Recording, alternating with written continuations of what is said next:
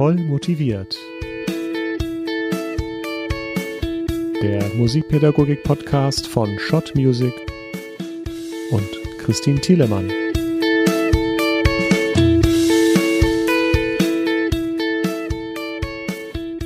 Hallo und herzlich willkommen bei Voll motiviert, eurem Musikpädagogik-Podcast. Auf die Folge 10 mit Rainer Kotzian gab es unglaublich viel positives Feedback von euch. Deshalb war mein ganz, ganz großer Wunsch, Rainer nochmal hier im Podcast zu haben. Und dieser Wunsch geht heute in Erfüllung. Aber es gibt in dieser Folge noch einen weiteren interessanten Gast und das ist Christian Müller, Abteilungsleiter und Redakteur Musikpädagogik bei Shot Music. Ein unglaublich spannender Mensch, der viel zum Thema Video Producing zu sagen hat. Das Thema der heutigen Folge lautet, mit Musik kenne ich mich aus. Hallo Rainer, hallo Christian, danke, dass ihr euch die Zeit für voll motiviert genommen habt. Ja, hallo Christine, danke für die Einladung, freue mich sehr, wieder dabei sein zu können. Ja, hallo Christine, vielen Dank auch von meiner Seite für die Einleitung. Ich bin sehr gespannt auf das Gespräch mit euch. Ja, lieber Rainer, ich freue mich sehr für dich, denn du bist vor kurzem Präsident der Hochschule für Musik in Nürnberg geworden. Nochmal ganz herzlichen Glückwunsch an dieser Stelle. Dankeschön. Ja, du hast ja nun unglaublich viele Dinge unter einen Hut zu bringen, denn zusätzlich zu dieser Arbeit bist und bleibst du ja trotzdem Künstler. Hast du da auch spannende Projekte? Gibt es etwas, ähm, ja, was du der Öffentlichkeit verraten darfst?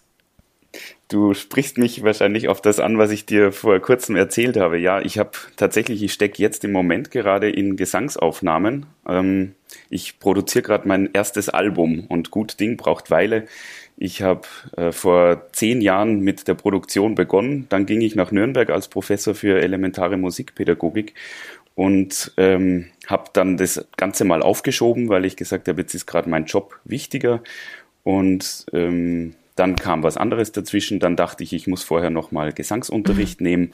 Und ähm, jetzt habe ich aber gesagt, wenn ich jetzt Präsident der Hochschule werde, dann muss ich das jetzt abschließen, denn danach wird es wahrscheinlich wieder nichts werden. Und insofern bin ich guter Dinge, dass ich ähm, im Herbst dieses Album herausbringen werde mit meinen eigenen Songs. Wow, das klingt echt spannend. Und dann sagst du mir aber unbedingt mal Bescheid, wenn das rausgekommen ist.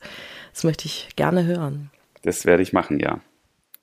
Lieber Christian, Abteilungsleiter und Redakteur Musikpädagogik, ähm, wie muss man sich denn deinen Arbeitstag vorstellen?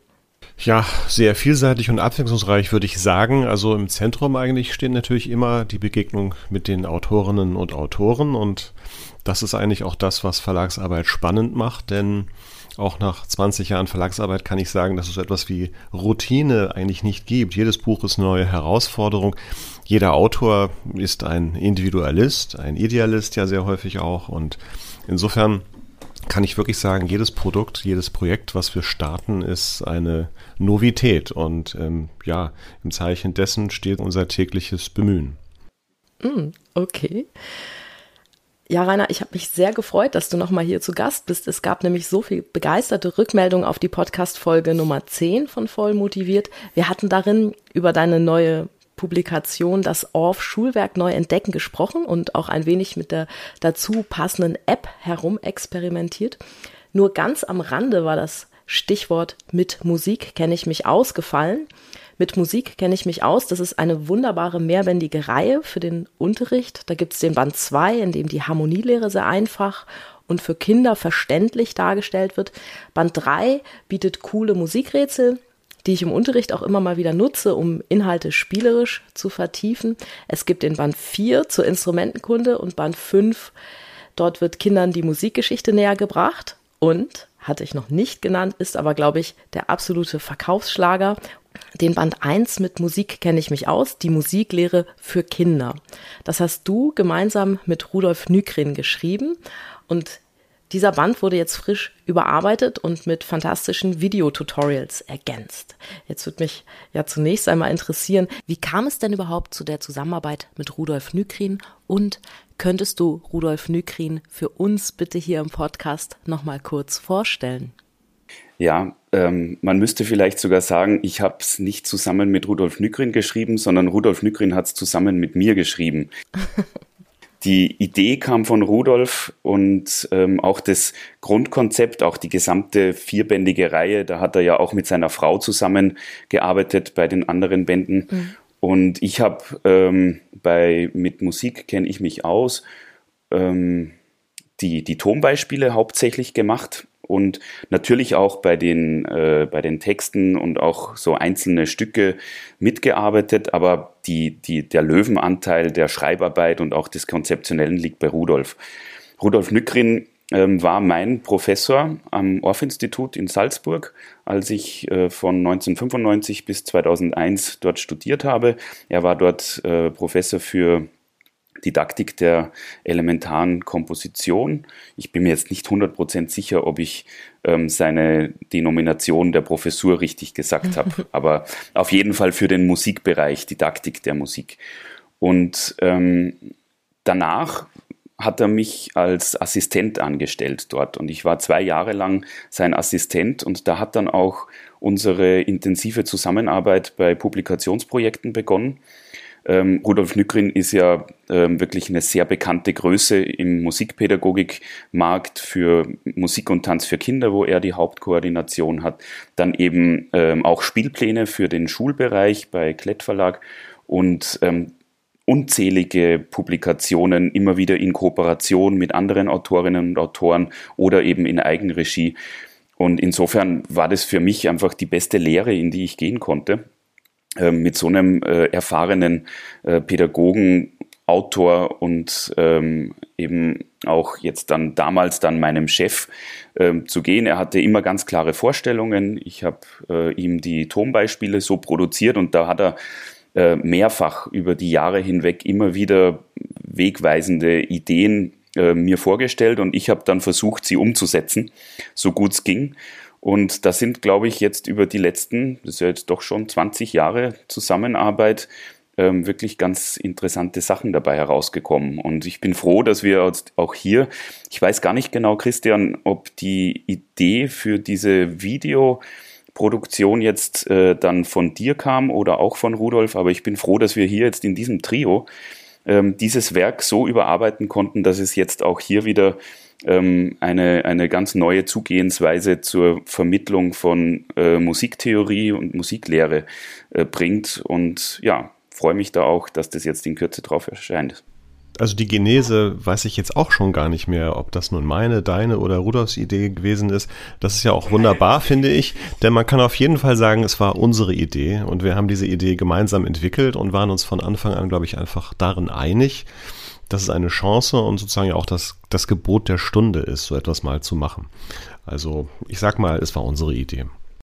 Christian, vielleicht kannst du mal bitte ganz kurz zusammenfassen, was sich für die Neuauflage alles verändert hat. Denn ich habe hier, das können jetzt die Hörerinnen und Hörer leider nicht sehen, aber ich habe heute Morgen noch meinen Notenschrank geöffnet und festgestellt, dass ich noch zehn Bände von der Originalausgabe für meine Schülerphoretik habe und bereits aber auch schon eines aus der brandneuen Produktion.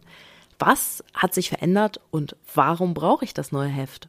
Naja, also klassischerweise ist mit Musik kenne ich mich aus ja eine Reihe, die aus Printtiteln besteht, zu denen dann jeweils eine Audio-CD dabei geliefert wird. Also Print plus Audio, ein klassisches Package.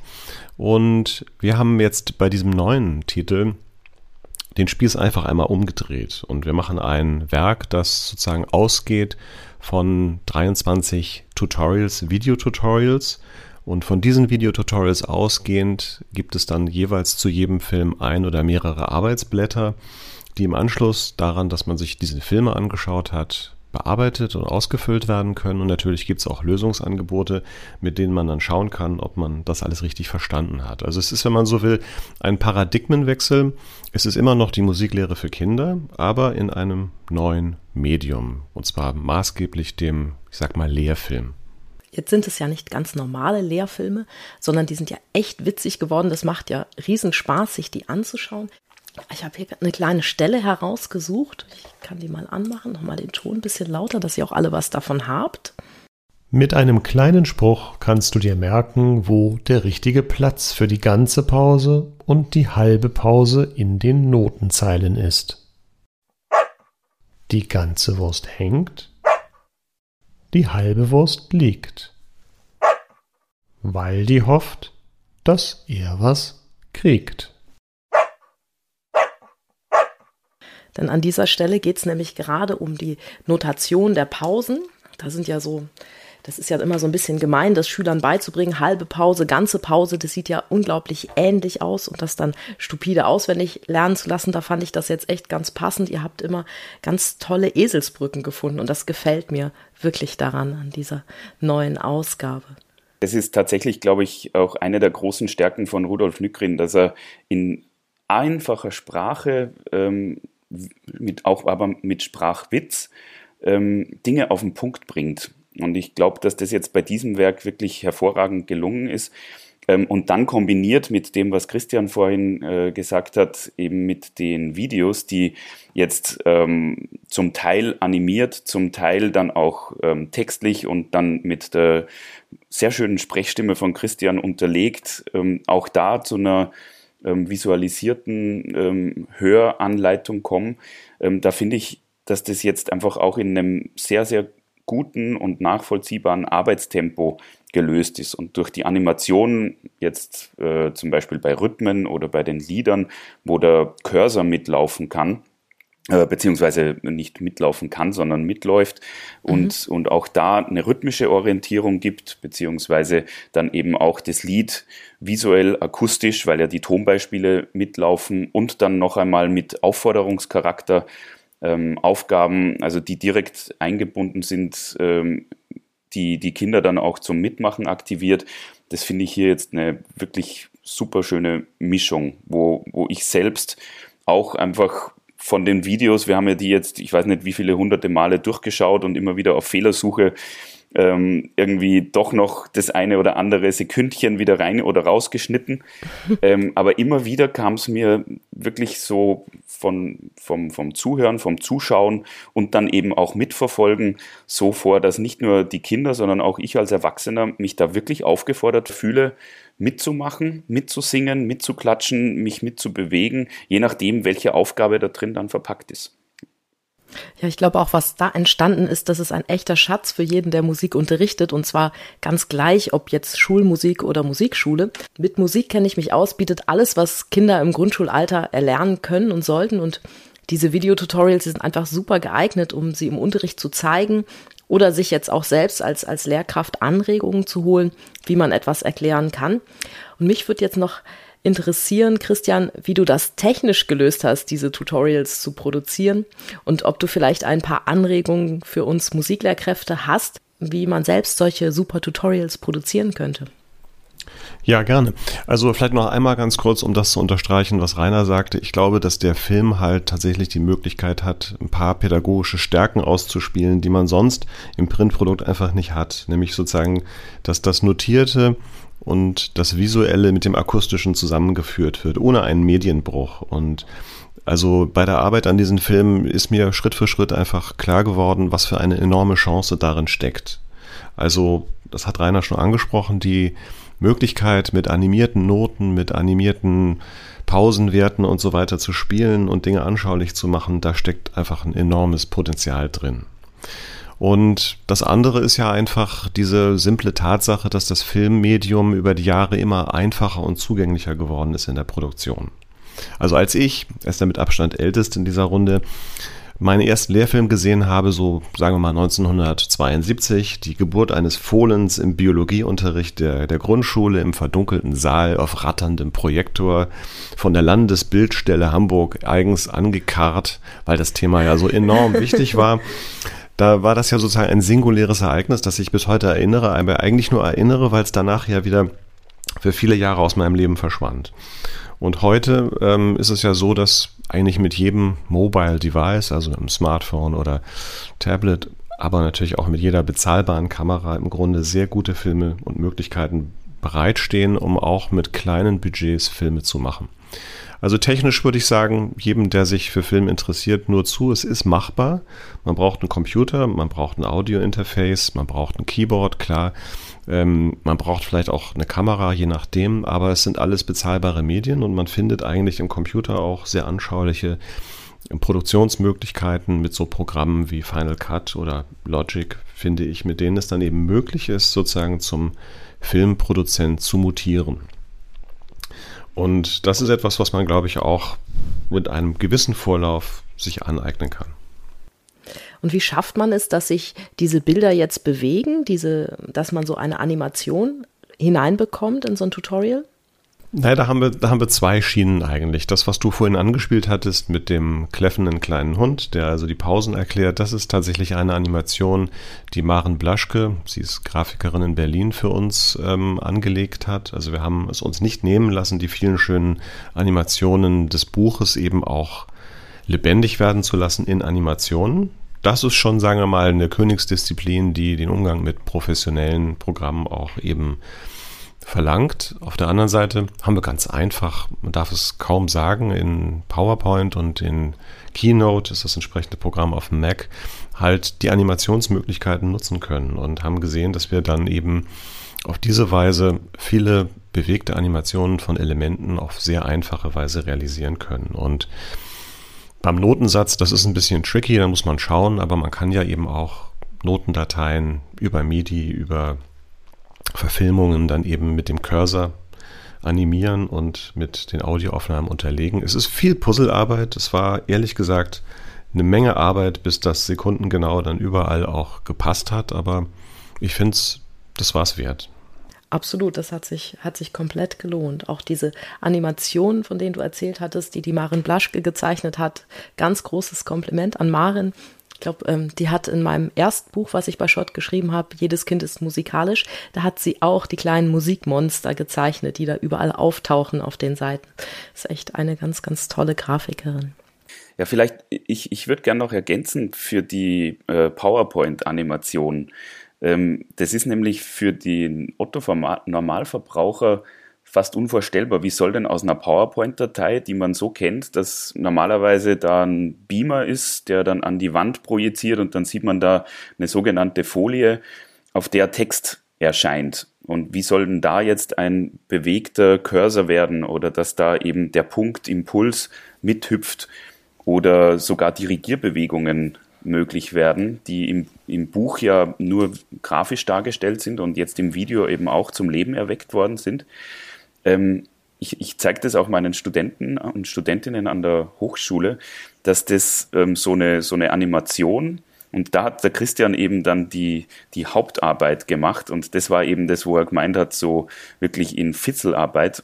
Ähm, da sind dann so eine Animation, werden dann bis zu 50 Folien, die dann in einem bestimmten Tempo das kann man dann im PowerPoint auch steuern, abgespielt werden automatisch. Und da entsteht dann diese, ähm, rhythmische Abfolge. Und wenn Christian dann sagt, dass es eben trotzdem synchron sein muss, dann liegt es oft daran, dass das Audiobeispiel, das wir im Hintergrund mitlaufen lassen, ähm, von mhm. echten Musikerinnen und Musikern gespielt worden ist, die vielleicht eben nicht ganz so computergenau im Metrum mal spielen, was wir als äh, Zuhörerinnen und Zuhörer nicht hören. Aber der Computer, der lässt sich dann da eben nicht betrügen. Und dann musste der Christian tatsächlich dieses ähm, exakte im Metrum befindliche Tempo von PowerPoint anpassen an das lebendige Musizieren der, der, der Band.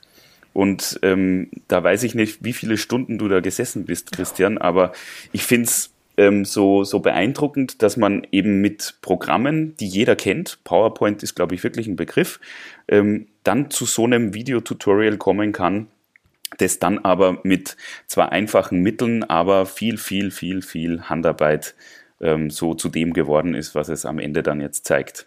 Wow, ja, du hattest es gerade schon angesprochen, Hochschule, Stichwort Hochschule. Wie macht ihr das denn? Sind die Bereiche Musik und Videoproduktion auch im Studiengang Musikpädagogik ein Thema? Ähm, jetzt schon.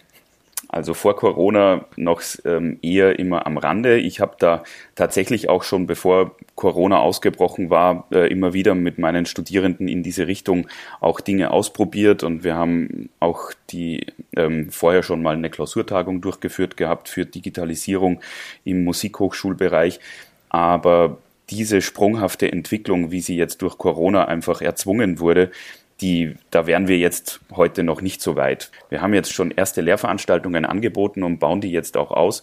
Wir haben auch äh, ein Projekt von der Stiftung Innovation in der Hochschullehre gewonnen, wo wir wirklich äh, einen Millionenbetrag äh, Förderung bekommen haben, um jetzt forschend für die digital gestützte Lehre ähm, nicht nur neue Tools zu entwickeln und auch Programmieraufträge zu geben, sondern eben vor allem didaktische Konzepte ähm, zu explorieren und dann zu evaluieren und wenn sie gelungen sind und wenn es dann läuft, tatsächlich auch im Hochschulbereich zu etablieren bis hin zu Prüfungen. Also das ist ja auch nochmal so eine äh, ganz eigene ähm, Arbeitsweise, wie wir die Studierenden und somit dann auch die neuen Generationen, die von den Studierenden beziehungsweise unseren Absolventinnen und Absolventen dann unterrichtet werden, wie wir die dazu bringen können, dass man immer weniger als Lehrkraft im äh, Mittelpunkt steht, sondern die, die Lernenden zum Selbsterarbeiten äh, nicht nur motiviert, sondern auch tatsächlich ihnen das Handwerkszeug gibt,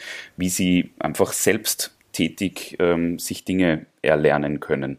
Und da haben wir viel zu tun, ist aber ein spannender Bereich. Da ist einer dieser neuen Arbeitsbereiche eben auch der Umgang mit Videotutorials, die die Studierenden wahrscheinlich viel schneller als wir erarbeiten, weil die nicht so eine lange Lernphase haben, sondern ja mit technischen Geräten, das kennen wir alle, wir mussten das Handy erst kennenlernen. Für Studierende der jetzigen Generation ist das eine Selbstverständlichkeit und so entwickelt sich das dann auch immer viel rasanter. Wir haben da Lehrgeld bezahlt und ich kann es dann den Studierenden einfach ohne die vielen Fehlversuche schon beibringen. Und insofern gehe ich davon aus, dass das jetzt unser Projekt nur der Anfang ist und dann ganz, ganz schnell ähm, viele weitere Folgen werden von anderen Leuten. Das, das klingt echt, echt spannend, was ihr da gerade entwickelt. Jetzt hast du ja noch dein Herzensthema Orff, Rainer. Wie viel Orff steckt denn in mit Musik kenne ich mich aus? Bietet das auch Möglichkeiten zum elementaren Musizieren?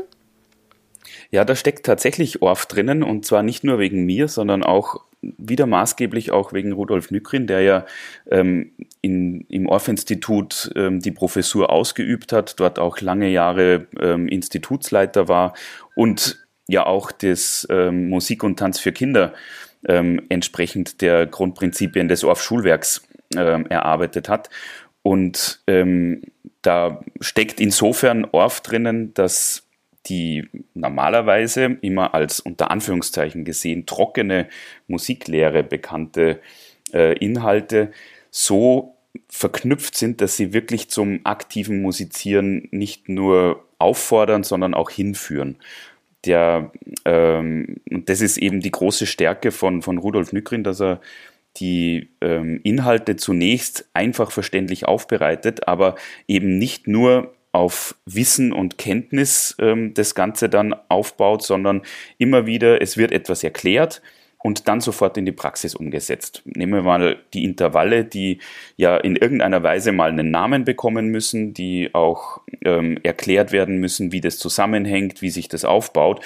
Und Rudolf hat dann dafür ein Lied geschrieben, hat dieses Lied dann eben auch jetzt im Video von Christian animiert bekommen, das dann einerseits ähm, wieder den Puls mitgibt, andererseits zum Mitsingen als Playback auffordert und dann wiederum andererseits auch wieder Bewegungsaufgaben drin hat. Man, man muss das jetzt natürlich immer relativ sehen. Das ist jetzt keine Bewegungsstunde im, im Orffschen Sinne, dass ähm, man da jetzt die, die Kinder im gesamten Raum ähm, aufteilt und dort ähm, ganz freies Bewegen stattfindet. Aber es ist immer wieder mit diesem ganz körperlichen Denken, dass man sagt, es muss der gesamte Körper involviert sein, durch Klatschen, durch Stampfen, durch sich Impuls im Raum bewegen, durch das Aktivieren der Stimme, durchs Hören ähm, und insofern und auch immer, Entschuldigung, jetzt habe ich noch was vergessen, auch immer wieder äh, kreative Schreibaufgaben. Also, dass die, die Kinder nicht nur ähm, aktiviert werden, etwas nachzuschreiben, wie den Violinschlüssel oder die ersten Noten aufzuschreiben, sondern dann eben auch so weit gehen, ihre ersten Melodien zu schreiben, äh, mal was auszuprobieren und aufs Papier zu bringen. Und insofern ähm, würde ich sagen, ja, auf Schulwerk findet sich da drin, hängt aber ähm, natürlich dann auch von der Lehrkraft ab. Also man muss jetzt auch kein ORF-Spezialist sein, um mit diesem Buch arbeiten zu können, sondern man kann sich die Inhalte des Buches und auch die Art und Weise, wie es aufbereitet ist, mit den Videos, mit den Arbeitsblättern, mit den äh, Schreibaufgaben, mit den Zuhöraufgaben, den Mitsingenaufgaben, äh, man kann sich das je nachdem, wie man eben selber unterrichtet und wie auch der Unterricht angelegt ist, ob das Instrumentalunterricht ist oder ob das äh, in, in der Grundschule stattfindet oder ob das auch für das Arbeiten zu Hause ähm, im äh, Online-Unterricht oder auch mit den Eltern gemeinsam, wenn da interessierte ähm, Erwachsene dabei sind. Je nachdem, man kann da, glaube ich, ganz unterschiedlichste Unterrichtssituationen sich rausholen. Und auch als Orff-Spezialist, der wahrscheinlich sehr stark zunächst mal vom Erfahren am Instrument und am Körper ausgeht, ähm, die Videos auch wiederum dafür verwenden, um etwas zu wiederholen, was vielleicht vorher in der Praxis schon erfahren und ausgeübt wurde und ausprobiert wurde und dann nochmal ähm, auf der Theorieebene zusammengefasst ähm, in diesem Video wiederholt wird und mit einer ähm, Hausaufgabe vielleicht auch vergeben wird. Denn das ist ja das Spezielle beim ORF-Schulwerk, dass in der Regel nicht vorher das Erklären kommt und dann das Machen, so wie wir den traditionellen Instrumentalunterricht oft noch kennengelernt haben, ich ja auch am eigenen Leibe, sondern dass man zuerst singt, zuerst sich bewegt und dann dem Ganzen einen Namen gibt. Aber auch das ist, wie gesagt, mit dem Buch möglich. Christian, habt ihr das eigentlich für eine spezielle Unterrichtsform entwickelt oder ist es ganz, ganz offen nutzbar? Also habt ihr das speziell für den Online-Unterricht oder ist das für den Präsenzunterricht entworfen? Nein, das haben wir offen gelassen, würde ich sagen. Ich glaube, Rainer hat es gerade schon ähm, beschrieben, in wie unterschiedlichen und vielgestaltigen Situationen das Werk eingesetzt werden kann. Die Chance ist natürlich schon auch, dass es für das Distance Learning eben eingesetzt werden könnte. Also wenn ich jetzt an die Pandemiesituation denke oder so, und es würde sich noch fortsetzen, wäre es dafür auch sehr geeignet. Also ich kann tatsächlich, glaube ich, ganz selbstständig als Kind damit arbeiten. Vielleicht brauche ich ein bisschen die Unterstützung meines Lehrers, der Eltern, das kann sein, aber im Großen und Ganzen brauche ich eigentlich nichts anderes als den Zugang zu einem Smartphone oder Tablet, kann mir dann mit dem QR-Code den Film anschauen, kann hinterher die Arbeitsblätter ausfüllen, kann dann überprüfen, wie ich ähm, oder ob ich das richtig verstanden habe. Ob das jetzt, sagen wir mal, als Add-on zu einem Instrumentalunterricht geschieht, ob das auszugsweise vor der Klasse in der Schule geschieht, das ist, glaube ich, einfach offen. Das kann man flexibel handhaben, je nachdem, wie sich es gerade ergibt. Also da sehe ich eigentlich sehr vielfältige Einsatzmöglichkeiten in der Schule und in der Musikschule. Ich muss ja gestehen, dass ich beim Unterrichten immer so eine Joker-Tasche mit dabei habe. Und wenn ich den Eindruck habe, dass die Schülerinnen und Schüler müde und unkonzentriert sind, weil sie vielleicht den ganzen Morgen in der Schule gesessen haben und es am Mittag nur einen schnellen Snack im Auto gab, Mama oder Papa sie danach bei mir in der Musikschule abladen, dann sind sie, egal wie sehr sie sich auf den Unterricht freuen, oft so wie Flasche leer. Das kann ich natürlich nur zu gut verstehen. Aber dann arbeite ich erstmal mit Musik, zu der sie sich entspannen und dann wieder ganz von selbst in die Konzentration kommen. Aber sehr häufig eben auch bei Schüler Flasche leer kommt da meine Joker-Tasche zum Einsatz.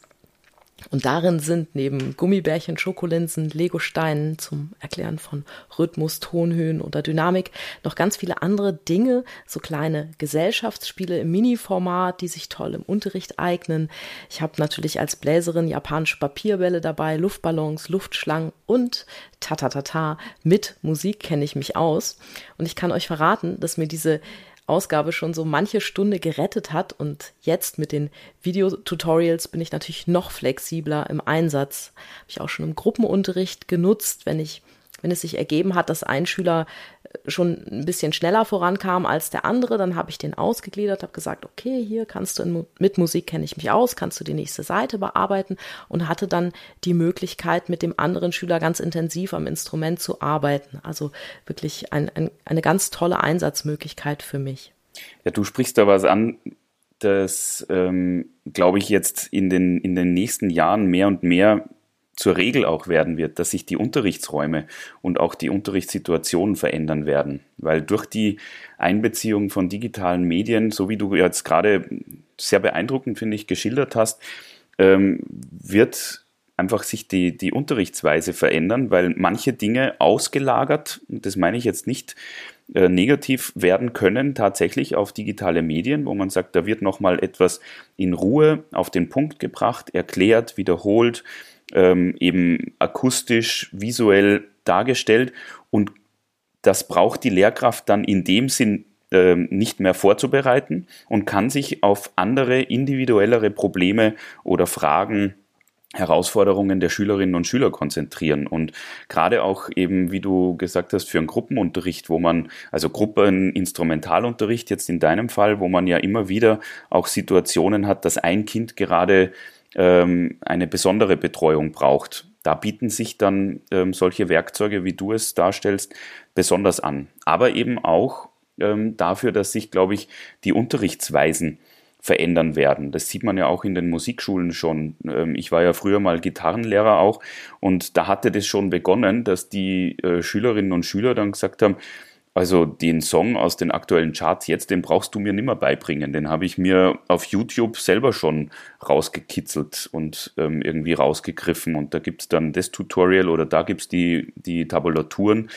Und ich kann dann mit dem Schüler ganz anders ansetzen, weil ich dann sage, okay, wenn du schon weißt, was gespielt wird, dann zeige ich dir jetzt noch, wie es dann gut klingt oder wie wir dann äh, darüber vielleicht dann auch noch improvisieren können oder ähm, einen ähnlichen Song draus arbeiten mit den gleichen Riffs.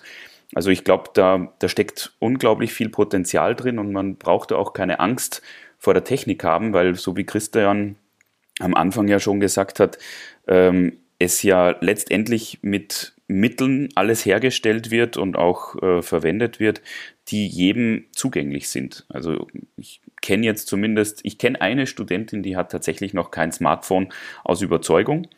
Ähm, aber ansonsten ist es, glaube ich, und ich weiß nicht, wie lange sie das noch durchhält, aber ähm, ich glaube, dass da tatsächlich für uns viel, viel ähm, Erfahrungspotenzial steckt und auch ähm, Forschungspotenzial, ähm, so dass uns auf keinen Fall langweilig wird, unser eigenes Unterrichten immer wieder neu zu überdenken. Ja, aber es bedingt ja auch, dass du deine Rolle als Lehrer neu definierst, weil du bist nicht mehr der Allwissende, der den Weg vorgibt, sondern du wirst mehr zum Lernbegleiter und schaust, wo der Schüler seinen Weg finden möchte und musste dich dann da einbringen. Also ich finde auch, meine Unterrichtsvorbereitung hat sich, ja, seitdem die Schüler so das Internet zur Verfügung haben, doch ziemlich geändert, weil ich schaue jetzt viel mehr, wo kriege ich coole Tutorials, welche, welche Instagram-Kanäle, welchen, welchen Kanälen auf YouTube will ich folgen, dass ich, dass ich immer wieder so kleine Impulse setze bei dem, was die Schüler mir mitbringen und sagen, hey, ich möchte diesen oder jenen Song spielen, ich möchte, ich habe dies oder jenes gesehen. Also da kommt viel, viel mehr jetzt von den Schülern als noch vor, vor 10 oder 15 Jahren. YouTube finde ich ist ein extrem interessantes Stichwort natürlich und das musste ja auch quasi zwangsläufig irgendwann in unserer Diskussionsrunde fallen.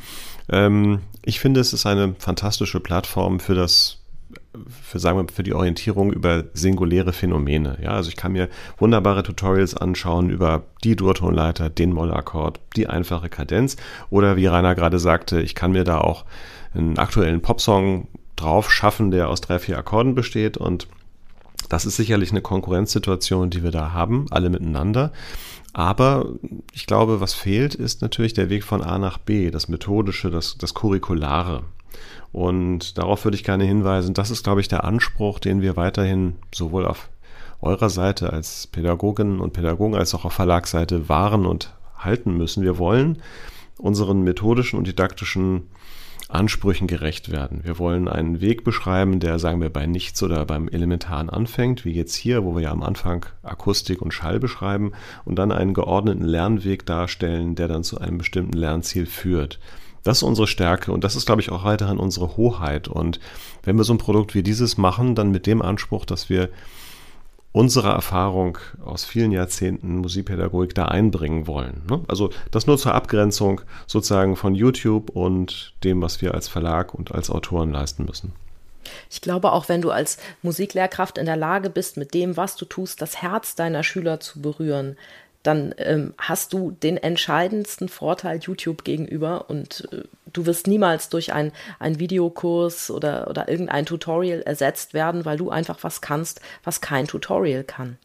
Ja, das hat uns ja die Pandemie wirklich auf eindrucksvolle Weise gezeigt, finde ich, dass Lehrerinnen und Lehrer durch gar nichts zu ersetzen sind. Und ich glaube, das ist ja auch das Schöne an der Pandemie, dass dieser gesellschaftliche Konsens und das Ansehen aller pädagogisch wirksamen Menschen ja enorm gestiegen ist, finde ich. Und daran wollen wir ja auch gar nicht rütteln. Es geht ja sozusagen um die Ergänzungsangebote dazu. Und ich finde, da ist wiederum die andere Lektion, die wir gelernt haben, dass da durchaus noch Luft nach oben gibt. Also, dass wenn wir jetzt hier mit so etwas anfangen, wir noch viele Möglichkeiten haben, das in unterschiedliche Richtungen weiterzuentwickeln. Mal ein bisschen harter Break. Äh, Rainer, jetzt hat ja nicht jede Musiklehrkraft unbedingt einen eigenen Musikraum zur Verfügung. Manchmal muss Musikunterricht im Klassenzimmer stattfinden, wo es nicht mal ein Klavier gibt oder wir an der Musikschule haben möglicherweise kein Offschiss Instrumentarium in unserem Raum. Hast du einen Vorschlag, wie wir trotzdem Ideen des elementaren Musizierens nutzen können? Die Ideen des elementaren Musizierens beginnen ohnehin immer im Körper. Und ähm, man hat Hände, man hat Füße, man hat einen Mund, man hat eine Stimme, man hat äh, den Körper, man hat aber auch ähm, den Raum an sich mit den Alltagsgegenständen, ähm, der zur Verfügung steht und die alle ähm, eigentlich nur darauf erwarten, erforscht zu werden. Das, das hat jetzt, glaube ich, auch die Pandemie sehr eindrucksvoll gezeigt. Wir haben ja auch an der Hochschule Online-Unterricht geben müssen auch mit den Kindern haben wir dann da auch wieder die Chance ergriffen und äh, uns der Aufgabe gestellt, hier verschiedenste Formate auszuprobieren. Einerseits eben, dass wir Tutorials entwickelt und gefilmt, ähm, zum Teil eben äh, real, dann aber auch eben mit Animationen, ähnlich wie bei der Musik kenne ich mich aus, ähm, erstellt haben und dann an die Kinder geschickt haben oder beziehungsweise an die Eltern geschickt haben und ihnen damit dann auch Aufgaben gegeben haben. Das wäre jetzt also tatsächlich die 1 zu 1 Variante für mit Musik kenne ich mich aus. Und da glaubt man gar nicht, wie kreativ dann auch Eltern und Kinder zusammen äh, sind, dass sie sich zum Beispiel zu Hause ein Schlagzeug zusammenstellen aus Alltagsgegenständen. Wenn sie nur, und dafür braucht man dann eben wieder die, die Lehrerinnen und Lehrer, wie es Christian gesagt hat, wenn sie nur auch die richtigen Hilfestellungen, Tipps bekommen, dass man eben jetzt nicht jeden nächstbeliebigen Gegenstand dafür hernimmt, weil dann wird's äh, beliebig und klingt auch nicht gut, sondern dass man nach Kriterien, eben ich brauche etwas, was dunkel, tief klingt und an eine, eine Basstrommel erinnert oder ich brauche etwas, was so ein bisschen ein äh, metallischer, dominanter Klang ist für eine, für eine Snare Drum. Und, und wenn man dann da eben die Anleitung bekommt, kann man tatsächlich mit Alltagsgegenständen Instrumente jetzt nicht äh, natürlich ersetzen, aber Erfahrungen sammeln, die man dann eins zu eins auf richtige Instrumente, wenn man sie dann zur Verfügung hat, übertragen kann. Und genauso ist es im Experimentieren mit der Stimme, äh, wo es ja, also wenn wir schon beim Schlagzeug sind, dann auch wiederum die Beatbox gibt ähm, und dann aber den Gesang, der einfach ja das ureigenste Instrument an sich ist und der tatsächlich ja auch ein bisschen äh, in Hintergrund in den letzten Jahren dann äh, ge gegangen ist und jetzt durch die Pandemie wieder in den Vordergrund gerückt ist, weil das etwas ist, was jeder zu Hause hatte. Und hier dann damit facettenreich umzugehen, da gibt es natürlich dann, äh, ist egal, in welchem Raum du sitzt. Ich liebe ja Musik auf Alltagsgegenständen, muss ich gestehen. Ich hatte in einer Podcast-Folge, ich weiß nicht, ob das mit dir war, mal von meiner Fliegenklatschen-Sammlung erzählt, die ich besitze. Das sind alles Musikfliegenklatschen, die noch nie eine echte Fliege verscheucht oder gar getötet haben aber mit denen man wunderbar Musik machen kann. Denn so eine Fliegenklatsche, finde ich, bietet enorm viele tolle Klänge, die man mit Schülerinnen und Schülern entdecken und nutzen kann. Man kann da patschen und wischen oder auch den Griff als Drumstick benutzen. Kinder sind da so kreativ, perkussive Klänge mit Fliegenklatschen herauszufinden und lieben es, auf Klangentdeckungsreise zu gehen. Und das ist für mich als Lehrkraft jedes Mal genial zu beobachten. Und einen weiteren Vorteil finde ich, jeder hat Fliegenklatschen daheim und kann zu Hause selbst damit weiter musizieren. Ja, und ich muss gestehen, dass ich schon ziemlich regelmäßig die Lieder aus, mit Musik kenne ich mich aus, mit äh, Fliegenklatschen äh, habe begleiten lassen, also so ein bisschen entfremdet habe. Und meist singe ich das Lied dann vor, die Schülerinnen singen dann mit und um die Wiederholung abwechslungsreicher zu gestalten, gibt es dann so eine ostinate Begleitung mit Fliegenklatschen, die erst ganz einfach ist und bei jeder weiteren Runde etwas schwerer wird, weil, die, weil wir da die Schülervorschläge mit einbauen. Und so haben die Kinder dann ratzfatz eines dieser tollen Merklieder gelernt und gleichzeitig sich noch selbst begleitet, improvisiert und Klänge entdeckt. Ja, Christian, das wäre doch mal eine Idee für eine neue Ausgabe. Elementares Musizieren auf Alltagsgegenständen. Ja, sicher, klar. Das ist ein wunderschönes Thema und vielen Dank, dass wir hier schon die erste kreative Fortspinnung unseres Produktes haben. Da sehen wir, wir sind sozusagen mittendrin im Geschehen und ja, ich hoffe auch, es geht munter, munter weiter. Rainer, noch zum Stichwort Online-Unterricht. Das ist ja jetzt schon ein paar Mal gefallen. Ist das eigentlich ein Thema bei euch an der Hochschule? Lernen Studierende, wie man da herangeht? Ja, wir haben da jetzt auch im vergangenen Sommersemester schon äh, eine erste Lehrveranstaltung angeboten und bauen das jetzt dann auch aus, denn man muss damit rechnen, oder es, also man muss nicht damit rechnen, es ist so, dass ähm, der Online-Unterricht definitiv bleiben wird. Also auch ich habe ja, ich habe ja vorhin schon erzählt von meinem Album und hatte Gesangsunterricht dann auch während der Pandemie online zunächst mal über Skype. Ähm, mein Lehrer, der ist selbstständig tätig und hat eine eigene Musikschule, einen eigenen Unterrichtsraum und hat den für sowohl Präsenzunterricht ausgestattet als auch für Onlineunterricht. Denn ähm, also auch wenn natürlich, und da bin ich voll und ganz bei Christian, Lehrkräfte nicht nur nicht zu ersetzen sind, sondern auch der Präsenzunterricht nicht zu ersetzen ist, ist es aber so, dass es immer wieder Gründe gibt, warum man nicht kommen kann, nicht kommen möchte, warum die Eltern die Kinder nicht bringen können. Und insofern wird immer wieder ein äh, Bedarf da sein und die Musikschulen werden sich auch darauf einstellen. Da gehe ich voll davon aus. Ähm, zumindest hybrid, abwechselnd ähm, Unterricht anzubieten. Und insofern ähm, arbeiten wir jetzt mit unseren Studierenden auch schon daran, äh, sich erstens natürlich ein Präsenzstandbein aufzubauen und zweitens dann aber auch Online-Unterricht und zwar ähm, wiederum, so wie es Christian vorhin gesagt hat, didaktisch konzeptionell, einfach auch wirklich ähm, sehr fundiert aufbereiteten ähm, Distanzunterricht dann auch wirklich zu professionalisieren. Ich sitze da nämlich gerade mitten in einem Projekt und zwar bei uns an der Musikschule wollen wir den Musiktheorieunterricht umstellen, weil wir gemerkt haben, dass es zusätzlich zum Instrumentalunterricht, zum vielleicht Orchesterspiel und natürlich zum Schulpensum dazu einfach ein bisschen viel verlangt ist, dass die Kinder noch zum Musiktheorieunterricht mhm. kommen. Mhm. Und da versuchen wir gerade so eine, eine Online-Form zu finden, die sich zu Hause vom Sofa aus eignet. Ja, also es hat sich ja auch ähm, bei uns an der Hochschule gezeigt. Also Lehrende haben dann auch immer wieder, um auch das Infektionsgeschehen äh, nicht äh, unnötig zu strapazieren, ähm, haben dann auch gesagt, gewisse Inhalte kann man über Online-Unterricht beibringen, gerade wenn es jetzt um die technische Erarbeitung von dem Stück, das Kennenlernen von dem Stück geht oder auch das Wiederholen ähm, gewisse Klang, klangliche Aspekte und auch wirklich die feintechnischen Dinge, die lassen sich halt äh, online einfach nicht vernünftig darstellen, auch wenn man mit verschiedenen Kameraperspektiven arbeitet. Aber da braucht man dann einfach den Kontakt im Raum. Ähm, das muss in Präsenz bleiben und insofern gab es auch immer diesen Wechselunterricht, was man von zu Hause aus dem Wohnzimmer macht und dann wiederum in der Woche darauf äh, in den Präsenzunterricht kommt. Und da traue ich mich jetzt tatsächlich nichts vorherzusehen, aber ich glaube eben, wie ich es vorhin schon mal gesagt habe, dass sich ähm, die Art und Weise unseres Unterrichtens, dass sich die Unterrichtsszenarien ähm, massiv ändern bzw. ergänzen, erweitern werden. Aber der Job des Musikpädagogen, der wird definitiv nicht abgeschafft werden, auch wenn man noch so viel Technik braucht. Denn das ist weiterhin das Um und Auf, dass Musiktradition eine Tradition ist, die man von Mensch zu Mensch weitergeben muss und auch nur eigentlich sinnvoll weitergeben kann.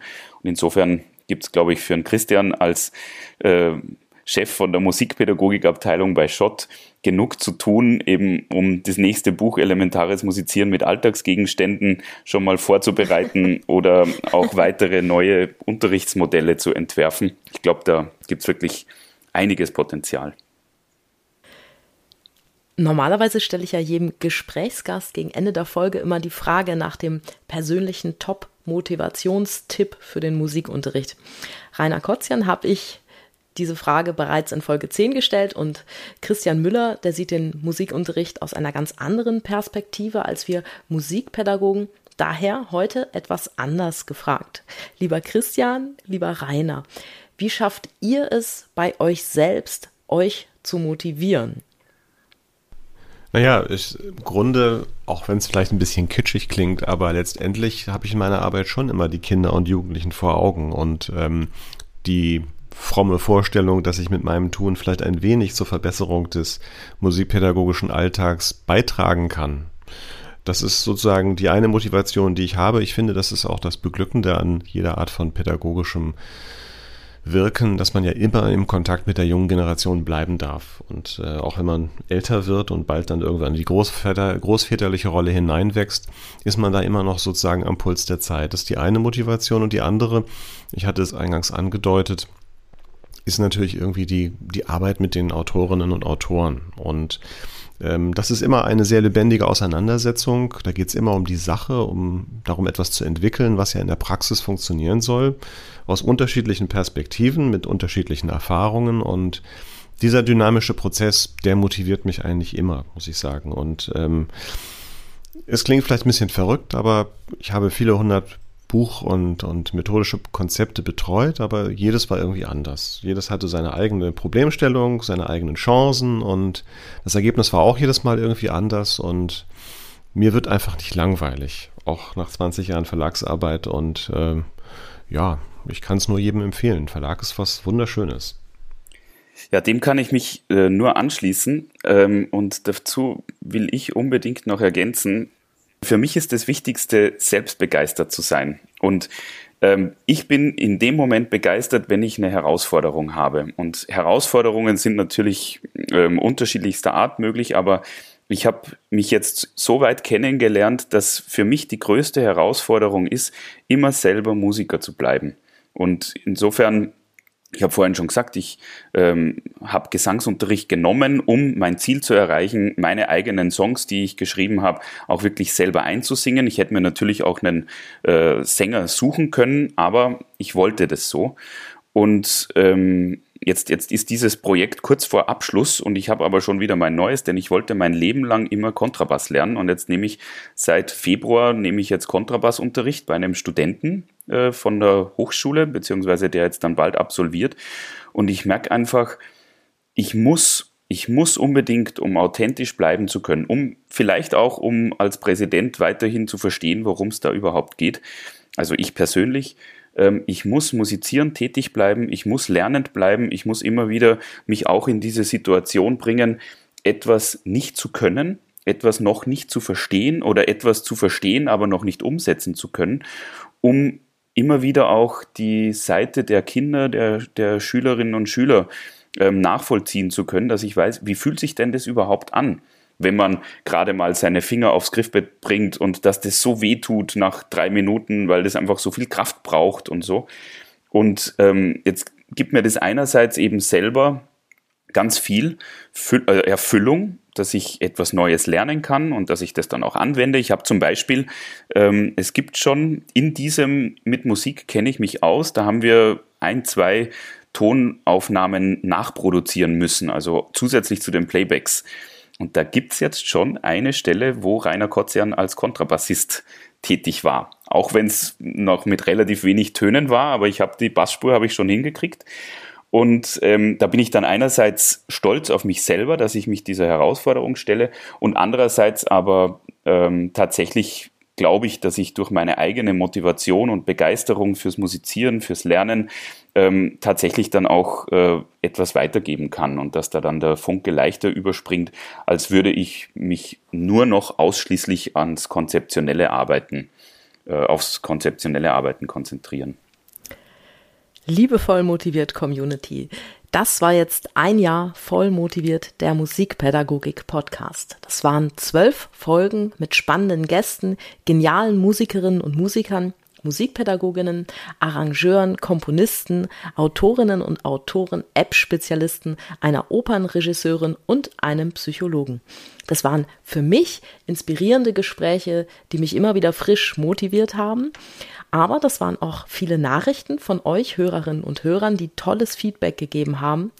Unter euch waren Menschen, die richtig geniale Musikpädagogen sind und die sich mit ihren Impulsen zu Wort gemeldet haben, die voll motiviert ihren Freunden und Kollegen empfohlen haben und die bereit sind, sich jeden Tag wieder neu auf den Weg zu machen, um Unterrichtsstunden zu leisten, die Schülerinnen und Schülern zeigen, dass Musik und Musizieren zu den schönsten Dingen auf der Welt gehören.